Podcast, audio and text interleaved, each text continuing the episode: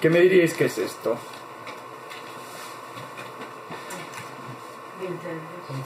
¿Vale? 20 euros, ¿qué más? ¿Preguntas? Digo, respuestas. Papel. Papel, ¿qué más? Vale, billete, ¿qué más? Confianza. Confianza, Tiempo. vale, me gustan los tiros como van. Tiempo. Tiempo, vale. Me guardo las respuestas y os lo volvemos aquí ahora, ¿vale? Bueno, eh, todo empieza que yo creo que hay una, una carencia educativa, que no sé si es a nivel España o global, que yo creo que es un- una carencia mundial, que desde que pe- somos pequeños vamos a la guardería, colegio, instituto, universidad, se nos enseña una profesión, ¿no? Tú empiezas a estudiar desde los 6 años, 12, 18, te especializas en aprender una profesión, en aprender algo, con el propósito último de sacar un salario para vivir con ello, es decir, generar dinero. ¿Qué pasa? Que después de estos 20 años de aprendizaje que llevamos todos encima y empezamos a ganar salario, de repente te encuentras que tú estás recibiendo unas sumas de dinero mes a mes y nunca nadie te ha enseñado a procesar eso. O sea, yo me encuentro día a día clientes que, que ganan mucho dinero y no tienen ni idea de cómo se gestionan. Y aquí os invito a cualquiera que hagáis una regla de tres, si os queréis comprar una casa y estáis ahorrando X al mes, si queréis de verdad iros de viaje no sé dónde, comprar una casa y demás, hacer una regla de tres, ¿cuántos años necesitáis para llegar a estos objetivos? O sea, hay una- un desconocimiento financiero brutal y, y la gente vive en, en esta monotonía de decir, bueno, no me importa, es así y, y hay muy poco movimiento para cambiarlo. Y yo esto me empecé a dar cuenta, bueno, cuando trabajaba en esta empresa y por eso me lancé a esto porque era como quería abrir los ojos a mis amigos de que esto había que cambiarlo. Entonces, eh, volviendo. Em, bueno, vosotros sabíais que hasta los años 70 esto que veis aquí, esto que os he enseñado, 20 euros, si tú ibas a- al Banco Central de tu país, si tú te ibas al Banco de España en Madrid, que está al lado de, de la Cibeles, ¿no? Sí, la Cibeles. De hecho, había una cosa que decía, no sé si habéis oído, que el Banco de España, en el sótano había depósitos de oro y se atracaba en el Banco de España, se vaciaba la Cibeles y se inundaba el sótano. ¿No suena esa historia? Bueno, cosas a mí me lo contó mi madre, yo creo que era mentira, pero bueno, puede ser. Bueno, pensar que hasta los años 70 todos los países, tú tenías este, el billete que os acabo de enseñar, tú ibas al Banco Central de tu país y con estos 20 euros, estas 20.000 pes- pesetas en su momento, a ti te daban un 0,001 gramo de oro. Entonces, tu dinero, estos 20 euros, eran algo real. O sea, equivalía a algo en tu banco central. O Estados Unidos te ibas a la Fed y te daban oro, ¿vale? Y a partir de los años 70, todo esto se abandonó. Estados Unidos abandonó el patrón, si esto se llama patrón oro. Estados Unidos abandonó el patrón oro uno a uno. Entonces, al abandonar este patrón, el dinero se basó en la, empezó a basar en la confianza. O sea, se, se dio por hecho que la gente ya confiaba en él. Al principio había que tener un algo detrás, un valor intrínseco que era el oro, y como la gente ya confiaba en el sistema financiero, se abandonó el oro. ¿Qué pasa? Habiendo abandonado el patrón oro, dabas licencia a todas las economías, a los bancos centrales, a que imprimieran dinero sin parar, ¿vale? Entonces, cuando una economía se desactivaba o se desaceleraba, una manera de impulsarlo era imprimir billetes sin parar. De aquí... Y se- entonces, desde entonces, el oro que hay siempre ha sido desde los años... Sí, piensa que el oro históricamente siempre se le ha dado mucho valor porque es un elemento en sí mismo. Tú el, el oro no lo puedes destruir, o sea, es materia pura. Entonces se, se eligió el oro pues porque era resistente, era finito. O sea, una mina de oro nunca te va a producir tanto oro como para desestabilizar el precio mundial. Entonces se da- daba ese depósito de valor. Y el oro, pues, por ejemplo, cuando en la guerra, hubo la guerra civil en España, en España, la República vendió mucho oro a Moscú, de España salió mucho, por eso se devaluó mucho la moneda. Bueno, siempre iba ligado al oro, hasta lo que te digo, que se, se desvinculó. ¿Quién eligió de desvincularlo? Fue decisión. Fue Estados Unidos. Bueno, esto fue a partir de una conferencia de Bretton Woods, no sé si os suena. Bueno, a partir de la Segunda Guerra Mundial todas las economías dependían de Estados Unidos. Después, bueno, el, el- el programa Marshall y demás, que Estados Unidos reconstruyó Europa, eh, todos los países debían dinero a Estados Unidos. Y Estados Unidos llegó a tener tanto dinero que en esta conferencia quedó como un vacío legal en el que no se estimaba, decía cuánto dinero podía llegar a prestar, porque Estados Unidos tenía que prestar tanto dinero que no tenía ese oro para prestarlo. Y a partir de ahí se lo empezó a inventar. En vez de decir, pues, te doy X cantidad de oro, de repente se empezó a inventar que era la mitad. De repente había mucho dinero en circulación, no cuadraba, hubo unas historias ahí, os invito a leerlo porque es muy interesante, y fue Estados Unidos el primero que abandonó el patrón oro, que le pilló Francia, y luego fueron todos los demás uno a uno. ¿Vale? Y esto fue a partir del 71 al 74, creo. Em, ¿Y dónde iba? Vale, sí, cuando todos los países tenían, tienen licencia para imprimir los billetes que quieran. ¿De aquí cuántos habéis pensado alguna vez que si hay una crisis porque el los países no imprimen más billetes y se lo da a la gente? ¿No? No es la típica pregunta que dices, país en crisis, no tenemos dinero, bueno, pues que impriman más y que se lo entreguen a la gente, ¿no? Eso produce de inflación. es Claro. a bien último es lo que produce y, y si es descontrolada en países como Argentina que hay tanta inestabilidad si produces más billetes es como lo- los alquileres en Barcelona pensar que la oferta y la demanda siempre se tienen que igualar todo el mundo quiere vivir en Barcelona si pusieran aquí un ático a 400 euros impresionante en estos volaba entonces el precio tiene que subir hasta que haya poca gente que lo consiga comprar y así es como se regula la oferta y la demanda por eso el que la gente tenga mucho dinero no da, no da riqueza, sino lo que hace es subir los precios. Entonces, a los países, al poder producir más billetes en situaciones de crisis, imprimen más y lo que hacen es provocar inflación constante. Esto es la- el mayor motivo por el cual la inflación es como constante año tras año. Hay ot- otros muchos motivos. De hecho, ahora la palabra inflación está todos los días en las noticias, pero por materias primas. Es decir, si por ejemplo yo, eh, yo qué sé, pues está, yo soy productor de, de mesas de metal y yo quiero construir eh, esta mesa y de repente el productor pues no hay más metal, no puede hacer más aleaciones y no me vende. Solo me vende un productor de todos los que tenía. Pues ese productor, como de repente se lo puede vender a uno, va a subir el precio. Mi materia prima es más cara, por lo tanto yo tengo que subir el precio final, que es lo que está pasando ahora mismo. Energía, todo se hace con energía, gas natural y demás. Entonces, todo influye al final que los precios sigan subiendo. Con esto os quiero decir que es muy importante invertir porque la gente no es consciente de esto. O sea, esto lo vemos por la tele, pero aún así seguimos teniendo nuestro dinero en el banco, seguimos igual ahorrando para el viaje que tenemos en X tiempo o para empezar la hipoteca, pero hay que ir un poco más allá. Es decir, si no estamos empezando a generar inversión, no estamos al menos igualando nuestro dinero que suba con la inflación, perdemos dinero todos los días.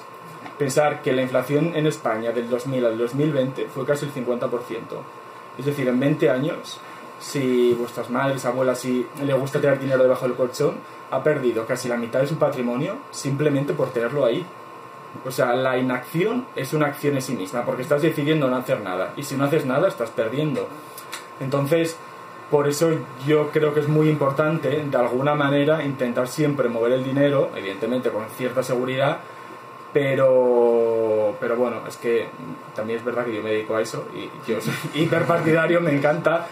Eh, y trabajo sobre todo con fondos de inversión, que a mí es lo que siempre me ha dado más resultado. Para que, sí, Eso, por ejemplo, a mí me pasó, dije, ay, tengo un poquitín, no lo voy a poner bajo el colchón. claro, Eh, como tengo el banco Triodos, que es... La banca supo- ética. Sí, exacto, se supone que sea un banco ético, por cuanto un banco puede ser, no sé, soy muy hippie en esto. Eh, he ido ahí a informarme y es como imposible para, no sé si, ¿a qué te refieres? ¿Contratar fondos? eh, sí, contratar fondos o invertir, porque había como inversiones más innovativas que eran Vale. súper arriesgadas, súper, eran bastante arriesgadas.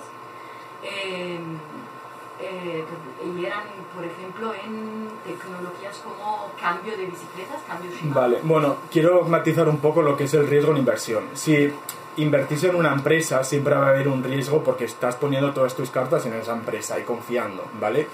Yo siempre he sido más partidario de los fondos de inversión, que si no sabéis lo que es, eh, resumiéndolo, ¿cómo voy de tiempo? Tienes todavía 20 minutos. Ah, vale, joder, es que esto me tra- eh, empatizando ya, ¿sabes? Intentar hablar muy rápido. Eh, vale, definiéndolo rápido, lo que es un fondo de inversión es, imaginaros em, que tenemos una caja donde ponemos 100 o 200 empresas que yo, el gestor del fondo, creo que son eh, empresas super guays, de, de farmacéuticas o españolas del IBEX 35 o americanas de salud, lo que sea. Yo me puedo crear mi fondo, lo que sea. Pero yo he estudiado el balance de estas empresas, las meto en mi caja y digo, bueno, quien invierta en mi fondo, si las empresas van bien, su inversión crecerá conmigo. Si va mal, decrecerá. ¿Vale? Entonces, lo importante es elegir un fondo bueno, que tenga un buen histórico, una buena rentabilidad y demás. Pero eh, el riesgo en este tipo de inversiones se diluye. Porque si tú estás invirtiendo en un, en un fondo donde hay 150 empresas, que se vaya un país a la mierda, entre comillas, igual es un 5% de tus empresas, o tres empresas vayan a pique, si tu fondo es bueno, el resto la reflotará de alguna manera. Y una cosa em, importante también, bueno, riesgo que dice esto, y hay algo muy importante que afecta, que son los ciclos económicos. Para que os hagáis una idea, cada aproximadamente 10, 12, 15 años hay un ciclo, es decir, va a haber una crisis, una época al alza, una época a la baja. La economía hace así continuamente, ¿no? Es como un círculo que sube y baja, pero es una diagonal constante que va subiendo. Entonces, el riesgo existe porque tú no sabes en qué momento estás entrando. Por ejemplo, yo ahora la gente tiene miedo a invertir cuando realmente tienes que actuar al revés que la psicología. Es un buen momento, porque las empresas que hay hoy en economía son las que había hace tres meses, solo que igual tienen escasez de materias primas y demás, tienen menos ventas y han bajado, han bajado cotización en bolsa pero Peugeot sigue estando en Francia y Microsoft sigue estando en Estados Unidos y en el momento que la situación se estabilice y suba la cotización, quien haya comprado ahora habrá comprado con descuento, ¿sabes? Entonces, el riesgo existe en el momento que tú necesites el tiempo, el dinero antes de tiempo. A ver si se entiende esto. Tú si te metes ahora en bolsa y dices, quiero recuperar mi dinero en dos años. Yo no te sé decir si en dos años la economía va a estar mejor o peor. En, en bolsa es siempre largo plazo porque si tú dejas el ciclo económico actuar y demás y esperas a largo plazo y 10 o 15 años, la diagonal te va a llevar siempre hacia arriba, porque en el mundo hay más productividad, porque hay más gente, porque las economías prosperan, porque hay inflación, todo hace que vaya subiendo. Lo que nadie te puede prometer es que en 3 años tu dinero vaya a valer menos. Pero estadísticamente en 10 sí, en 15 desde luego y en 20 99,99% de que sí el riesgo se diluye con el tiempo. Si tú entras en bolsa este año y quieres salir el año que viene, es muy arriesgado, porque el año que viene igual hay un COVID nuevo que no sabemos, la, la cotización ha caído y tienes que vender barato. Ahí existe mucho riesgo. Este tipo de empresas que dices tú, sí, puede haber fondos que estén muy enfocados igual a, a maximizar beneficios, pero eh, bueno, es que es elegirlo. O sea, maximizar beneficios sería muy, por ejemplo, una startup. Por ejemplo, eh, una startup, si la coges algo antes de que cotice, pues igual entrando en bolsa, su valor se multiplica por 10. Pero si no lo consigue, como el 80% de ellas, sí es arriesgado porque has perdido. Si vas a un fondo solo startups, pues hoy es jugársela. Pero bueno, si es un gestor del fondo increíble, que las elige muy bien, pues recomiéndamelo, ¿sabes? Igual es la bomba. ¿Cómo saber si las empresas que hacen parte de ese fondo son, no sé, están alineadas con tus principios éticos? ¿sabes? Tienes, Porque, eh, por ejemplo, fondos sí. buitres. Fondos, hay Claro. un mogollón de empresas que terminan por aportar gente o perpetuar ese modelo de crecimiento eterno que sabemos que ya no, Sí, no es. bueno, eh, los fondos son, es, eh, son muy abiertos, o sea, ahora mismo eh, solo Inversis, que es por ejemplo uno de los proveedores con los que trabajo, tiene 40.000 fondos.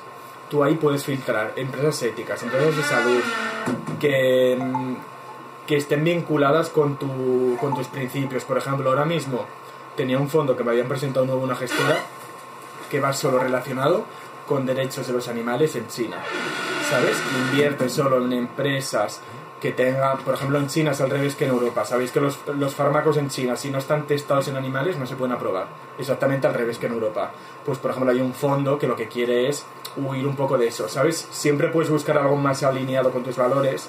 Desde luego, si no te importa la vinculación, dónde están invirtiendo, eh, son más rentables, pues porque cruelmente es así. Pero también hay mucha regulación a la hora de que eh, no sean ilegales, ¿sabes? Todas las empresas tienen que tener pues cierto valor ético, por lo menos eh, la gran mayoría con las que trabajo, por ejemplo, puede ser Microsoft o demás. Luego, pues ya igual tienen un trasfondo de que vienen de unas minas de litio, pues de África, pero como, como la chaqueta que llevo, ¿sabes? Pues entonces es como, es, es más garantido, no sé, como invertir en un fondo con muchas empresas que invertir en la panadería de tu amigo. Como, Es, es diferente. O sea, invertir en un fondo para mí es hacer ahorros periódicos, como decir, venga, pongo 50 euros como en esta hucha todos los meses y me olvido. La panadería de tu amigo sería un tipo de inversión más un poco que crees en el proyecto y te vinculas. Es como el que, el que, sí, pues el socio capitalista, ¿no? Que lo haces con un amigo, lo haces por él y le ayudas, pero no tanto por, por monetizarlo y hacerlo dinero, sino porque te llena. Es como el que invierte en pisos realmente no porque sea más rentable, que en realidad no lo es, sino porque no es lo mismo ir comprarte una casa y verla, es bonita, la, la mueblas, la vendes, que decir un fondo, vale, pues ahora tengo una línea que pone esto. Tampoco es que sea muy guay, mola mucho más ir a ver el piso que te has comprado y luego venderlo. Más entretenido, ¿no? sí, claro, porque una cosa es no perder dinero Sí, y otra cosa es ganar dinero, ¿sabes? Sí. Como a veces yo no quiero ganar dinero si por eso tengo que involucrarme en cosas que no entiendo y que pueden que estén haciendo daño a la gente, por ejemplo. sí, Y prefiero una inversión que sea, no sé, más cercana. Sí. Y bueno, la verdad es que termino que no hago nada. Compro unos bitcoins. Bueno, e- existe, existen plataformas. eh, es que la inversión llega, por ejemplo, el crowdfunding os suena, ¿no? Es lo típico de que muchas personas aportan a un solo proyecto. Pues existe la inversa y se llama crowdlending. Entonces, por ejemplo, si hay alguien que necesita un préstamo y no quiere acudir al banco, entre muchas personas pueden prestarle dinero a esa. Entonces, esa persona te paga un interés a ti, tú recibes dinero y esa persona ha huido del banco. No ha tenido por qué tirar por esa vía. O sea, es a- al revés. Esto se llaman, por ejemplo, empresas fintech, que son de finanzas y tecnología. Lo hacen, la, hacen- lo hacen invertido. Y funciona. Funciona. De hecho, ahora el crowdlending eh, está pegando muy fuerte porque los intereses son altos y no es como en bolsa que es puede ser o puede no ser que te vaya bien. Este tipo de empresas del crowdlending, tú eh, acuerdas con la persona a la que le dejas dinero lo que te va a pagar de intereses. Ok. Entonces tú ya sabes de antemano cuánto va a ser. ¿Pero qué te piden? ¿Te piden algo Como como un garantía. banco? Sí, puede ser, o por ejemplo, tú puedes comprarle la deuda a un banco o a una aseguradora, que es como crowdlending indirecto, porque ahí sí que ha entrado el banco, o a través de plataformas que lo que hacen es pedir dinero ahí y la plataforma igual pues tiene un seguro de recompra o lo que sea o demás. Y si esa persona no hace se hace cargo de su deuda, tú estás perdiendo algo de rentabilidad porque estás pagando como un seguro, de que si la persona no puede pagar, te paga a ti el seguro. Ok. O sea, hay diferentes opciones, pero ya veis, es que la, son infinitos y luego hay pues criptos, NFTs, puedes invertir en oro, puedes invertir en arte. Es lo que te iba a preguntar. ¿Y el oro? ¿Sigue siendo un... El oro es lo que se llama valor refugio. Eh, daros cuenta, en, en 2007, ¿os acordáis? Yo nunca había visto un, un puesto de compro oro y de repente estaba lleno de hombres que ponían compro oro. Llenísimo en todos lados. ¿Por qué? Porque cuando hay mucha inflación, los valores refugio se mantienen o suben. Y el oro fluctúa mucho, muy poco con el tiempo. Tú sabes que al oro siempre puedes acudir. Porque sabes que nunca va a bajar mucho valor porque el oro es constante. A no ser que aparezca un meteorito que se haga oro puro y de repente se estabilice el oro en toda la Tierra. Pero no va a aparecer ninguna mina que produzca tanto oro que va a fastidiar los precios, ¿sabes? Sí, y imagino que si un día no se pasa algo con la internet, ¿sabes? No sé. Sí, por ejemplo, con, lo de- con las criptomonedas, por ejemplo, si hubiera una tormenta solar y se pagaron todos los ordenadores a la vez, la- los criptos y los NFTs irían todos a la basura.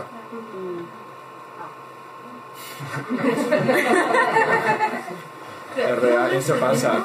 En Barcelona he visto dos eh, sitios donde puedes eh, retirar en efectivo tus criptos. Eh, realmente recuerdo haberlo leído, pero es que si te digo la verdad no me acuerdo. Pero te lo juro que lo leí, lo de los, lo de los cajeros de, de, de las bitcoins, cómo funcionaba. Pero no es que sea un engañabobos, pero no es así. O sea, es como hacer el canje, igual que lo haces con un, que lo haces con un, a través de una plataforma de internet, pero con personas físicas, porque como está tan de moda, hay una persona que dice, bueno, voy al cajero y que me lo expliquen, pero es la misma plataforma que en internet y te lo hace allí. Ah, No te puede dar nada porque no existe. Como mucho, hay estos monederitos que te puedes guardar las claves ahí y tal, que sí te lo puedes sacar de internet aquí guardado físicamente, pero. Pero no, o sea. Es, es una ma- manera como de acercarlo más al público, esto de los cajeros. No, y la ventaja también es que a veces puedes hacerlo de manera un poco más anónima, ¿no? De Bueno, eh, la man- l- no es es muy difícil, o sea, yo lo he intentado mirar cómo se podría hacer por curiosidad, ¿eh? lo de comprar las criptomonedas anónimamente y es prácticamente imposible porque en cualquier plataforma ya te tienes que registrar con el DNI. Sí, depende de, de estas ferias que se puede organizar, pero depende de que alguien se disponga a vender. Exacto, y además es muy difícil, si tú compras anónimamente y luego te lo quieres gastar, es que cómo te lo gastas. Es muy difícil, o sea, luego igual de alguna manera podrías re- recuperar el dinero, pero alguien tendría que sacarlo por ti, cantidades muy pequeñas, siempre menos de 2.000, entonces lo de hacerlo anónimo es muy complicado. Lo que Hacienda controla, por ejemplo, con criptomonedas o este tipo de inversión, ellos saben lo que tú has depositado, pero no saben cuánto tienes, porque no saben la fluctuación. ¿Sabes? Ellos tienen conciencia que has metido este dinero y cuando lo retires, pues la diferencia entre lo que has metido y lo que retires vas a tener que pagar impuestos por ello. está controlado en el sistema. Sí, de hecho ahora en la declaración de renta de este año ya hay una casilla para, la, para tributar cripto, criptomonedas. Qué. Sí. ¿Y, y está bien invertir en criptomonedas? Define bien. A ver, yo... Muchas cosas. Eh, el, el concepto de las criptomonedas a mí me gusta porque mm, es un poco volver al pasado. De hecho, las criptomonedas y el Bitcoin, que fue la primera, se creó intentando replicar lo que os he contado del patrón oro. Que no haya nadie que fuese capaz de crear dinero de la nada. Por lo tanto, no hubiera nadie con capacidad de destruir tu dinero. O sea, todos los que tenemos aquí euros, nosotros le hemos dado potestad al gobierno para que destruya nuestra riqueza. Porque si el gobierno de repente imprime mil millones de euros, todo nuestro dinero es papel. En cambio, el Bitcoin, como no está controlado por nadie directamente y se emite una cantidad fija cada año, el precio no fluctúa. Mentira, porque hace así. Pero-. Sí, o sea, con las pujas, cuando haces la. em, cuando haces la Bueno, lo voy explicando ahora según voy contando, ¿vale? Eh, el Bitcoin es, es una cantidad fija, entonces creo que para el 2100 algo así se acabará de emitir el último Bitcoin, que son como 106 millones o algo así. Entonces, esta tecnología, bueno, eh, os cuento ya lo del Bitcoin, ¿no? Ya que esto es... bueno, eh, es tecnología blockchain. No sé si os suena este término, que se oye mucho. Para que lo entendáis, es como si fuera una secuencia de bloques, una cadena, ¿vale? Entonces, cada bloque de la cadena van en línea y cada bloque reúne la información de todas esas transacciones en ese momento y anteriores. O sea, cada bloque es como único, pero recoge todo lo que ha pasado. Entonces, tú sabes lo que tienes porque en este bloque lo dice. Y dice todas las transacciones que ha ido hacia el final. Y estos bloques, bueno, es que esto es un poco más complicado. Estos bloques se eligen uno a uno mediante una rifa. O sea, hay unos superordenadores, de hecho, por eso es un poco también em, tricky pensar que el Bitcoin es como guay porque es sostenible y demás, porque usa los bancos, pero es hiper contaminante porque necesitan unos macroordenadores como edificios, que de hecho los ponen, por ejemplo, en Arabia o en China porque la energía es muy barata, contaminan muchísimo y hay como unos ordenadores enormes que lo que hacen es estar intentando todo el rato descifrar los códigos de blockchain. Entonces, la persona que descifre como este último bloque emite como una contraseña, bueno, que se añade el último bloque y la persona que ha conseguido el bloque recibe como 0,01 Bitcoin o algo así. Se van emitiendo como cantidades pequeñas a las personas que van añadiendo el bloque. No sé si esto se entiende, es un poco complicado, pero no, no, no. Eh, es que, es que yo, yo con una diapositiva os lo hacía, pero ahora solo con palabras es un poco difícil. Bueno, Entonces Es diapositiva. Ah, no he respondido a eso. Eh, a ver, yo. Está, es que está de moda y la gente se cree que metiendo 50 euros pasado mañana vas a tener 6.000. Y para mí eso no es inversión, eso es pues como las empresas de unicornio, que sube así y baja, ¿no? Entonces, yo eh, soy muy cauto y nunca digo de poner mucho porque no es apto para gente que le den infartos, porque si tú metes ahí tus ahorros y tus ahorros valen 10.000 euros, mañana 100.000 uh, y luego 3.000, no, no es guay. ¿Sabes? Y si Elon Musk te pone un tweet y hace que tu dinero pierda de repente todo el valor o fama, no está muy sujeto en nada. Eh, intentarlo sí, pero yo iría un poco como, como el casino a ver qué pasa. Si, si puedo añadir algo, es que el principio de las criptomonedas mismo es muy DIY, no sé, de hacerlo tú mismo, nunca entregar tu dinero para que alguien lo gestione en criptomonedas, como no es recomendable de verdad. Es entender tú mismo en cuál proyecto quieres invertir por algún motivo que tú entiendas y si confías en porque hay un mogollón de monedas, no solo Bitcoin. Mm. ¿sabes? Y, y así hacerlo lo que tú entiendes y, y lo que quieras, porque hay mucha gente que, que estafa y no sé, yo no confiaría para que otra persona lo presionara en, relación a respecto a esto. Sí, además es muy fácil, por ejemplo, yo tengo a algún amigo que simplemente por conectarse en wifi y tener la página abierta se los han robado. O sea, eh, es peligroso. De hecho, si la gente compra, se recomienda comprar estos monederos que se llaman, que te guardas las claves y los sacas de la red, Sí. porque hay mucho, hay mucho robo. Si tú no tienes las, las claves, no tienes el dinero. Exacto.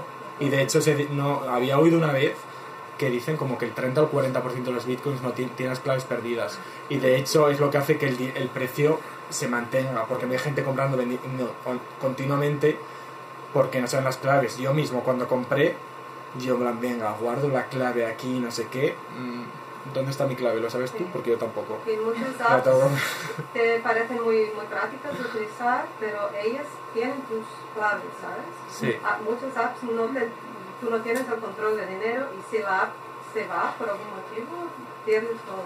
Entonces, Y si ah, No, no, no, si, quiero invertir mm, en eh, criptomonedas, tengo que minarlas. No, No, no, es solo entender que tú tengas un monedero confiable y que tú tengas las llaves y que tú...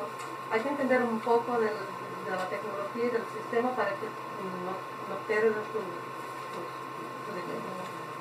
Pero no es todo hackeable, si es todo virtual, no, no existe una gran... Yo, por ejemplo, es una cosa... Te que- puede quemar tu casa y perder todo. O sea, como- Por ejemplo, el tema de los virus a mí me, me intrigaba por esto de los blockchain de, lo- de la cadena, ¿no? ¿Qué pasa si hay un infectado? Se supone que recoge toda la información. ¿Qué pasa con los siguientes? La gente que entre después. Se supone que no se puede hackear porque cada bloque se hace como desde muchos ordenadores a la vez. Entonces tendrías que estar como infectando todos estos ordenadores a la vez. Pero claro, yo ahí en tecnología e informática me pierdo. Por eso yo soy cauto. Se supone que es infranqueable y no se puede hackear hasta día de hoy. ¿Qué pasará? Pues ya mm, toco madera, bueno, no hay madera, pero... Sí, yo siento que igual es algo como, como entender, no sé, pensar en lo mismo. Antes se creía como una bóveda de un banco era lo más infranqueable del mundo. También se sabe que Hasta ha que- hasta que sucedido, no. ¿no? Como, como que va a seguir va sucediendo lo mismo con la tecnología. Así como se va generando mayor seguridad y mayores como maneras de recuerdo, también siempre por otro lado se va generando el mismo conocimiento que quiere constantemente, ¿no? Como coaptarlo y volverlo suyo, o hackearlo, etcétera. Mm. O sea, ¿no? Como que hay un poco lo que tú decís, como ver cómo se valoran riesgos o no, pero eventualmente eso, tam- también que si, si nos ponemos a que ah, todo que sea así haciendo papel, también alguien te podría decir, como, bueno, puedo ir en la calle y me roban, no sé, ¿no? Como, como Sí. que todo tiene como también... Lo que pasa es que hay mucha gente que quiere entrar y no lo entiende, Claro, porque ya. está de moda. Entonces el problema es que yo, lo- por ejemplo, lo que veo en muchas de estas intermediarios de Binance y sucedáneos, Binance, bueno, no es particularmente malo, pero claro, se vende que la rentabilidad es brutal, pero luego tú entras en la página y una comisión de comprar mm, 50 euros de Bitcoin te cuesta 10 euros y venderlo otros 10. Sigue, Me acabo. sigue. Eh, quiero decir que juegan un poco con la gente que quiere empezar con esto, con cantidades pequeñas o demás, porque si tú ya pagas 10 euros para entrar, de comprar el Bitcoin y 10 euros para ver y salir y te has gastado 50 euros, necesitas ya una rentabilidad del 35% para que te compense la inversión. ¿sabes? Entonces se juega mucho con la ignorancia de la gente y sobre todo con este tipo de inversiones que son de, de moda. En el momento que yo ya empecé a ver mucho cartel de criptos y tal, yo... mm, Warren Buffett decía que... Ahora se me olvidó la frase. Ah, Era algo como que cuando tu zapatero te hable de una inversión, huye de ella. ¿Sabes? En el momento que ya está tan de moda y está tan usada, hay que tener un poco de cuidado porque va a haber gente que se esté aprovechando en el mercado de eso, seguro. Entonces, hoy en día, ¿dónde invertir? Yo soy muy partidario de los fondos. O sea, los que te puedes meter en los fondos de inversión y tienes un histórico de, de 140 años que ha funcionado. Simplemente es lo que te digo, el riesgo es necesitar el dinero mañana, pero sabes que a largo plazo funcionan. A corto plazo, pues yo haría otro tipo de cosas, lo del crowdlending o un proyecto bonito, pues un amigo, si, si tienes un capital importante y tu amigo necesita 30.000 euros y es guay lo que quiere montar, adelante. ¿sabes? Pero bueno, eso ya no es un poco un- una inversión de riqueza, sino de por aportar valor. Para invertir en un fondo hay que pasar por alguien que lo gestione, ¿no? Bueno, depende. Eh, por ejemplo, si quieres ser autónomo, los fondos indexados están bien. Lo que pasa de los indexados es que si la economía cae fuerte, tú vas a caer mucho con ello. Los fondos de gestión... Hay, bueno, hay unos fondos que se llaman de gestión pasiva y otros de gestión activa. Los fondos de gestión pasiva son como más baratos y te mueves a la vez que el mercado. O sea, si el mercado hace así, tú haces lo mismo. Los de gestión pasiva intentas hacerlo mejor que el mercado, como que estar siempre por encima, pero a cambio pagas comisiones más altas. Las dos maneras están muy bien. Los indexados son más baratos, funcionan muy bien también, pero tienes que saber, aquí entra un poco que la gente hay un desconocimiento de que no vas a saber si es el momento de salir, entrar, no sabes las comisiones, ¿sabes? Por eso yo, si podéis hacerlo con alguien que os ayude, mejor. Pero bueno, o indexados activos, bien. Ya está, me mira,